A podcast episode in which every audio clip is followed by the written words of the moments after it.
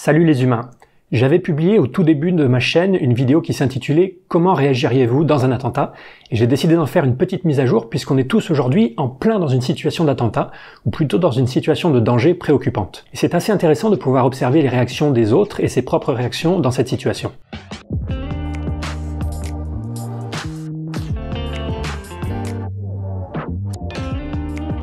Alors je vais pas vous refaire toute la vidéo, je vous conseille de mettre pause et d'aller la voir si vous ne l'avez pas vue. Si vous la regardez, vous vous rendrez compte de deux choses. D'abord que je n'ai jamais eu beaucoup de préoccupations pour mon apparence capillaire, et ensuite que le concept de panique est très critiqué dans les sciences sociales au sens large, autant en sociologie qu'en psychologie. Le message principal de ma vidéo, c'était qu'en cas de crise, en cas de danger, les gens ne paniquent pas vraiment, ou alors il panique mais dans un sens assez faible qui est le sens d'avoir un comportement différent de celui d'habitude, pas dans le sens d'avoir un comportement impulsif, antisocial et irrationnel. Dans la définition classique de la panique, il y a cette idée que la panique est un sentiment de peur intense et excessive qui pousse à faire des choses irrationnelles pour se mettre hors de danger. Mais c'est une définition très vague et qui dépend énormément de ce que vous allez appeler excessif et irrationnel. Je vous donne l'exemple de gens qui courent pendant un attentat, un mouvement de foule que l'on qualifie souvent de panique.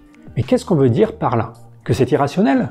Mais en quoi est-ce irrationnel de se mettre à courir quand on entend des coups de feu? Est-ce qu'au contraire, ce n'est pas la chose la plus rationnelle à faire que de vouloir s'éloigner le plus rapidement possible du danger? Je vous parlais des nombreuses études qui ont été menées et qui ont montré que sous la menace, l'humain pouvait avoir peur, très peur même, mais que cela allait rarement s'accompagner d'un pétage de câble qui produit des comportements impulsifs et antisociaux. Je vous disais que cette idée de panique incontrôlable a pris racine historiquement au 19e siècle avec les travaux de Gustave Le Bon, mais que ces travaux étaient non seulement peu empiriquement fondés, mais en plus politiquement orientés, parce qu'il permettait à l'époque de justifier l'interdiction des manifestations. Et quelle meilleure raison pour interdire les manifestations que de faire passer la foule pour un monstre impulsif et incontrôlable? Ça vous paraîtra peut-être surprenant, mais cette idée de panique collective semble vraiment être rejetée en sciences sociales actuellement. Le sociologue Carantelli disait qu'on ne devrait plus traiter la panique comme un réel concept en sciences sociales, c'est juste un mot du langage populaire. Lee Clark, un autre sociologue qui a beaucoup étudié le sujet, raconte qu'après cinq décennies à étudier les inondations, les tremblements de terre et les tornades, un des résultats les plus forts c'est que les gens perdent rarement le contrôle d'eux-mêmes. Si vous n'êtes toujours pas convaincu, je vous mets en description une revue qui est en anglais mais assez facile à lire pour ceux qui veulent plus de références. Je suis aussi allé interroger le spécialiste des foules que vous connaissez tous, Mehdi de Fouloscopie, qui abonde en mon sens. Salut, oui je dans ce sens. L'idée de panique collective est plus complexe que ce qu'on voit dans la culture populaire et d'une manière générale très exagérée. Pendant un mouvement de foule, que j'appelle communément panique dans les médias, je n'ai jamais observé de signe de panique collective, soit de la solidarité, comme pendant l'accident de la Love Parade 2010, soit rien, à la Mecque. Si c'est pas un argument d'autorité, je sais pas ce que c'est. Et ce que je veux faire aujourd'hui, c'est illustrer tout ça avec le coronavirus, avec SARS-CoV-2. En quoi est-ce de la panique de vouloir faire des provisions de PQ et de pâtes surtout quand les consignes de nos dirigeants insistent sur ce qu'on doit faire individuellement, comme rester chez soi, et pas collectivement? Est-ce que c'est pas la chose la plus rationnelle à faire? Au contraire si le meilleur moyen d'enrayer l'épidémie, c'est de ne plus sortir de chez soi pendant 15 jours ou plus, il va falloir une bonne réserve de pâtes et de PQ pour ça. Donc les gens qui ont vidé les rayons pâtes et PQ la semaine dernière, s'ils sont restés chez eux depuis, peut-être que ces gens ont en fait adopté le meilleur des comportements. Pour être provocateur, je dirais même que si paniquer c'est acheter des pâtes, alors peut-être qu'on devrait recommander aux gens de paniquer plus, ou tout du moins d'avoir peur. D'autant plus que ce n'est pas comme si on allait mourir de faim s'il n'y a plus de pâtes au supermarché, on reste dans une société d'abondance et il n'y a pas que des pâtes à acheter au supermarché. Comme le dit le proverbe argentin, s'ils n'ont plus de pain, qu'ils mangent de la bidoche. Les particuliers qui achètent des masques sont un peu plus problématiques, ils sont problématiques parce que le stock de masques que l'on a est limité et qu'il vaut mieux les réserver pour le personnel soignant. Mais à nouveau, est-ce qu'on peut vraiment dire que c'est irrationnel, que c'est un comportement de panique d'acheter des masques? Au cas où une personne tomberait malade dans votre foyer, ces masques vous protégeraient. Mais surtout que ce soit clair, je dis pas ça pour que vous achetiez des masques, n'en achetez pas, de toute façon vous devrez plus en trouver beaucoup à la vente. Individuellement, il semblerait donc que ces comportements dits de panique ne soient pas irrationnels. Ils sont au contraire tout à fait adaptés, il faut arrêter de mépriser les gens et de les prendre pour des imbéciles. Par contre, ce qui est vrai, c'est que l'agrégation de ces comportements au niveau collectif peut poser des problèmes, mais il ne s'agit plus d'un problème de rationalité, mais d'un problème de coordination. Exactement comme quand des gens essaient de s'enfuir d'une pièce en feu. Ce n'est pas irrationnel de courir pour s'éloigner du danger, mais si tout le monde fait ça en même temps, au passage de la porte, il va y avoir un bouchon. Ou si tous les agriculteurs se mettent à pomper de l'eau dans une rivière en même temps, il n'y aura plus d'eau, mais à nouveau c'est un problème de coordination, pas un problème de rationalité individuelle. Or, généralement, les problèmes de coordination, on les règle avec des normes.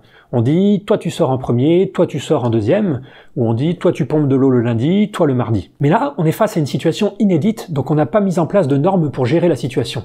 On n'a pas dit aux gens, les informaticiens, vous allez acheter des pâtes le 1er février, les coiffeurs le 2 février, les maçons le 3 février, et les géologues le 30 février. En l'absence de normes, c'est très dur de savoir quelle est la bonne stratégie à adopter. On est dans une situation où on manque d'informations. C'est vraiment important dans la situation actuelle d'essayer de contrer ce mythe que les humains sont enclins à la panique collective incontrôlable, parce que ce mythe ultra répandu pousse les politiciens à cacher des choses à leurs citoyens. Si les politiciens anticipent qu'une information va provoquer de la panique, ils vont avoir tendance à ne pas la révéler. Or, si les psychologues et sociologues ont raison, c'est exactement le contraire qu'il faut faire.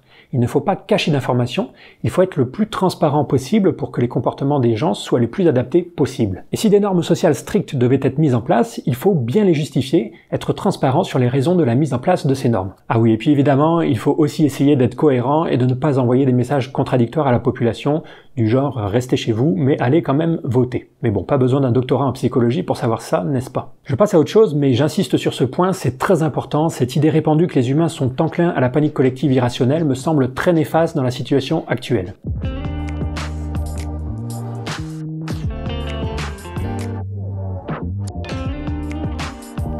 Un autre point intéressant dont je vous parlais dans la première vidéo, c'est qu'on a cette idée que dans une situation de crise, les gens vont devenir antisociaux, que ça va être du chacun pour soi. Or à nouveau, c'est pas du tout ça qu'on observe. On peut parfois observer quelques comportements antisociaux, mais dans la grande majorité des cas, on observe au contraire une augmentation de l'entraide. Pendant le 11 septembre, beaucoup de survivants ont déclaré avoir été témoins d'actes d'entraide. Dans les mouvements de foule, on observe souvent des gens qui aident les autres à ne pas se faire écraser. Pendant les attentats du Bataclan, des personnes faisaient pression sur les hémorragies des autres ou attendaient les autres pour leur faire la courte échelle et monter sur les toits. Et dans la situation d'épidémie actuelle, après la diffusion de photos de rayons de supermarchés vides, on a vu fleurir des photos d'entraide, que ce soit des gens qui proposent de faire des courses pour les autres, qui jouent de la musique sur leur balcon, ou qui font des infographies sur les consignes à respecter.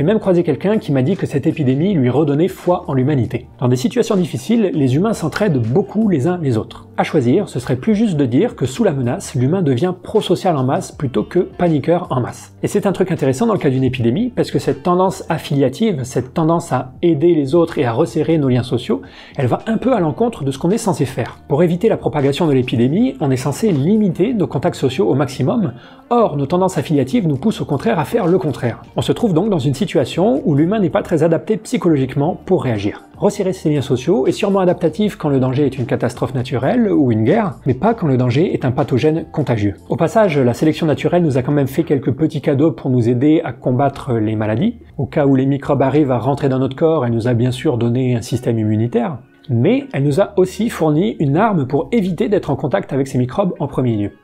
Vous voyez de quelle arme je veux parler? Cette arme, c'est le dégoût. Il est en effet très probable que la fonction évolutionnaire du dégoût, c'est de nous tenir éloignés des pathogènes. Est-ce que vous vous êtes déjà demandé pourquoi les excréments sont quelque chose de très repoussant pour les humains, alors que c'est quelque chose de très attirant pour les mouches? Pourquoi un humain aurait plus raison qu'une mouche quand il dit que les excréments, c'est dégueulasse? Eh bien, il n'a pas raison de façon objective, c'est simplement qu'au cours de notre histoire évolutive, les excréments ont représenté une source d'infection importante, ce qui nous a amené à développer un sens du dégoût qui nous fait nous éloigner de ces choses. Mais au cours de l'histoire évolutive des mouches, les excréments ont représenté une source de nourriture parfaite pour y pondre des œufs. Pour une mouche, un étron est probablement une des plus belles choses qui existent au monde. La maison parfaite pour y élever ses enfants. Alors que très peu d'humains se serviront d'excréments comme source de nourriture ou se diront Tiens chérie, si on bâtissait notre villa autour de cet étron, ça sera parfait pour y élever Marie-Françoise. Même si je suis sûr que vous allez me sortir des exemples de personnes qui ont des goûts on va dire, un petit peu différent. On va pas explorer ce sujet des psychologies extrêmes aujourd'hui. Il n'y a pas que les excréments qui nous dégoûtent d'ailleurs, de façon générale, tous les liquides corporels nous dégoûtent. Pourquoi on trouve ça dégueulasse, quelqu'un qui se mouche dans ses mains ou qui nous éternue à la gueule, alors que la salive par exemple c'est de l'eau à 99% eh bien parce que dans cette eau se trouvent aussi des virus et des microbes dont il vaut mieux se tenir éloigné. Cette réaction instinctive de dégoût nous a probablement déjà évité des milliers de morts dans cette épidémie, pensez-y. C'est une autre des raisons pour lesquelles euh, j'adore la psychologie évolutionnaire, c'est qu'elle nous permet de voir le monde avec des yeux nouveaux, de se dire ah bah oui, ce dégoût des excréments qui me semble à moi non questionnable, en fait il n'est pas universel, il existe des êtres vivants sur Terre pour qui c'est tout le contraire. Et si ça vous rappelle ma vidéo sur le réalisme moral, c'est tout à fait normal, il existe une connexion logique entre la morale universelle et l'amour mouches pour les étrons. Mais bref, parenthèse refermée. Un dernier point que je voulais vous présenter, c'est la question des différences de psychologie.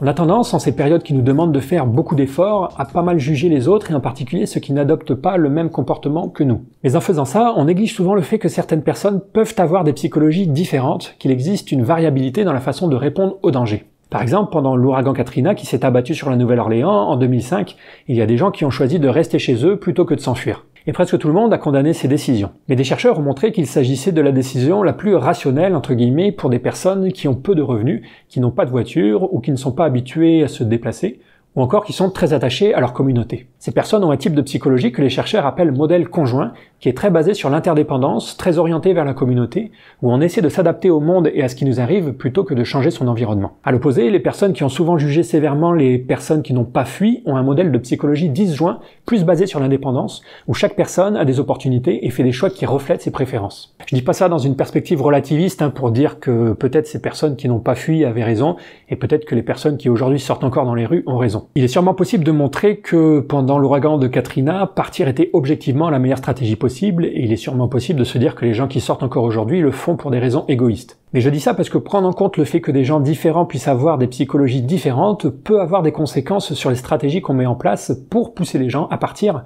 peut aider à mettre en place des politiques publiques inclusives. Peut-être que pour certaines personnes, il faudrait que les consignes du gouvernement soient diffusées par leur communauté, voire par leurs églises. Peut-être qu'il faudrait insister plus dans ces messages sur ce qu'il faut faire pour préserver votre communauté, plutôt que sur ce qu'il faut faire pour préserver votre vie. Je m'arrête là, voilà les quelques réflexions que je voulais vous livrer avec Guillaume de The qui était mon expert dans la première vidéo et qui l'est toujours aujourd'hui. En résumé, premièrement, la panique collective n'existe pas, on peut trouver de la panique individuelle dans le sens de gens qui ont très peur et qui vont agir différemment d'habitude, mais même dans ce cas, on ne peut pas vraiment parler de comportement irrationnel, autrement que dans le sens de comportement qui pose un problème de coordination à l'échelle collective. Deuxièmement, s'il devait y avoir un changement de comportements sociaux, ce serait plutôt une augmentation des comportements prosociaux qu'une augmentation des comportements antisociaux. Troisièmement, notre tendance affiliative, notre tendance à se rassembler en cas de danger est néfaste dans le cas qui nous préoccupe actuellement.